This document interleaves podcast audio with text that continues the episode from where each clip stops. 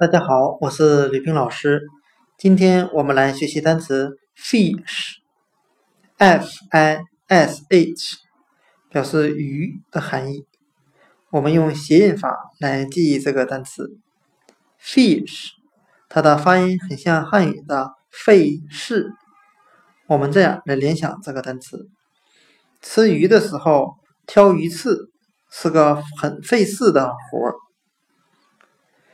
那就我个人而言，我是非常喜欢吃鱼的，但是挑鱼刺实在是令我很苦恼，所以我选择了吃章鱼、鱿鱼。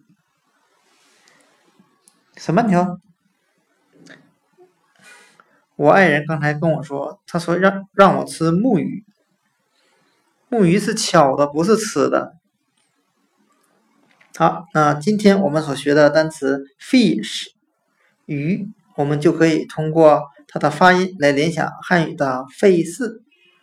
吃鱼是个费事的活儿。fish 鱼。